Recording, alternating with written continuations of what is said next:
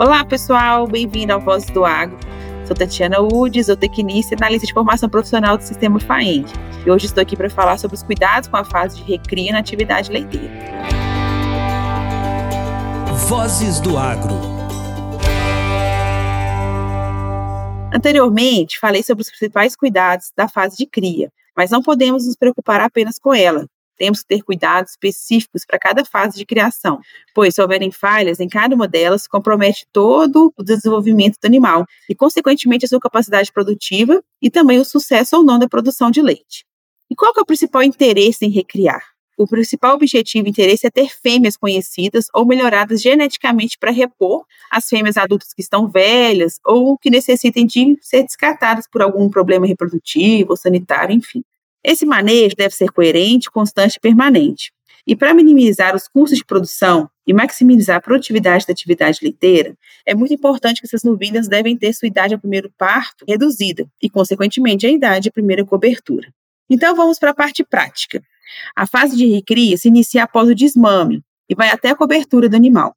Do início dessa fase, né, dos 80 a 90 quilos de peso vivo até a puberdade, o monitoramento do ganho de peso diário é fundamental, pois a puberdade ou idade ao primeiro cio é reflexo da idade fisiológica que está relacionada ao tamanho e peso do animal, e não a idade cronológica da novilha. Mas como fazer esse monitoramento de ganho de peso diário? Para isso, deve realizar a pesagem dos animais uma vez ao mês, utilizando balanças ou fitas de pesagem. E, para a gente saber o ganho de peso diário, a gente precisa dividir essa quantidade de peso no intervalo das pesagens, né, pelo intervalo, pelo número de dias aí desse intervalo. O ideal é que nessa fase as novilhas ganhem de 700 a 800 gramas por dia, que corresponde aí de 21 a 24 quilos por mês. Não é recomendado que o ganho de peso diário ultrapasse 900 gramas por dia, que quer dizer 27 quilos por mês. Por quê? Pois evita a má formação da glândula mamária, porque se ela ganhar mais de 900 gramas por dia, há acúmulo de gordura no úbere e isso compromete a quantidade de tecido secretor do leite. E acontecendo esse acúmulo de gordura, compromete a produção de leite, principalmente durante a primeira lactação. Deste modo, o plano de alimentação a ser adotado para as novilhas será aquele que, de forma mais econômica, permita que elas atinjam o peso para a cobertura o mais cedo possível. Idades a primeira cobertura mais precoce, que é de 15 a 16 meses, exigirão planos mais elevados de alimentação, daqueles para as idades mais avançadas, que corresponde aí de 24 a 26 meses. Normalmente, animais bem manejados com, ganho, com ganhos pesos dentro do esperado, atinge a idade da primeira cobertura aos 15 meses, como eu disse, mas relacionada a raças grandes, como holandeses e parto suíço. Pode atingir também aos 13 meses, em raças pequenas, como Jersey, e aos 24 meses, raças mestiças de holandeses, sendo imprescindível lembrar que a idade de cobertura não depende exatamente da idade cronológica do animal. E temos para as raças grandes uma média de peso de 340 quilos e para raças pequenas de 250 quilos e para as mestiças de 330 quilos no momento da primeira cobertura. Pastos de excelente qualidade e bem manejados podem suprir os nutrientes para o crescimento das novilhas, desde que uma mistura mineral de boa qualidade esteja sempre à disposição. A suplementação volumosa na época da seca pode ser feita com forragens verdes picadas, cana-de-açúcar corrigida com ureia, silagens ou até fenos.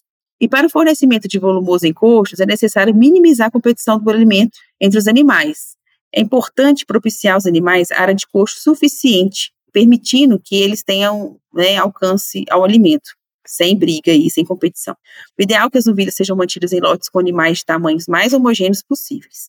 Além disso, o fornecimento concentrado das novilhas é dependente da idade, da qualidade do alimento volumoso utilizado e do plano de alimentação adotado na propriedade. Em geral, até os seis meses é necessário o fornecimento de 1 a 2 quilos de concentrado, esse concentrado aí geralmente é de 12% de proteína bruta e 61% de NDT. E as novilhas também devem ter à sua disposição água fresca e limpa. E também não pode se esquecer de disponibilizar locais com sombra para esses animais. Além dos cuidados com alimentação e reprodução das novilhas, também deve ser realizado o manejo sanitário preventivo às doenças, através da elaboração de calendário de vacinação contra febre aftosa, raiva, carbúnculo hemático e carbúnculo sintomático, que é o mal de ano. Além disso, não podemos esquecer da brucelose, que é a vacina que deve ser feita com o animal entre 3 a 8 meses de idade, as fêmeas, né? E além de controlar as verminoses e os ectoparasitas, como os carrapatos e as moscas. A gente falou aí da idade da primeira cobertura, enfim. Aí, logo depois da novilha ser coberta por monta natural ou inseminação artificial, e aí após elas serem diagnosticadas como gestantes, elas devem ser separadas das demais. E elas devem receber alimentação especial e balanceada, principalmente no terço final da gestação. E faltando 30 dias para o parto, essas novilhas devem ser encaminhadas para o piquete de maternidade, próxima visão do responsável pelo manejo. Também, um ponto importante que a gente não pode deixar de falar, que é a questão do descarte de novilhas. É, a gente não pode manter uma novilha a qualquer custo na nossa propriedade. A gente tem que ter alguns critérios aí para poder definir se ela continua ou não no nosso rebanho. Então, com isso, é recomendado que quando elas não atingirem 290 quilos em 24 meses, ou se não pegarem cria após duas inseminações ou coberturas, ou também se apresenta qualquer tipo de problema sanitário, ou estiverem fora do padrão da propriedade, que elas sejam descartadas. Então é isso. Falamos aqui sobre os principais pontos de recria, mas caso queiram saber mais sobre os cursos na área, procure os sindicatos rurais ou nossos escritórios regionais.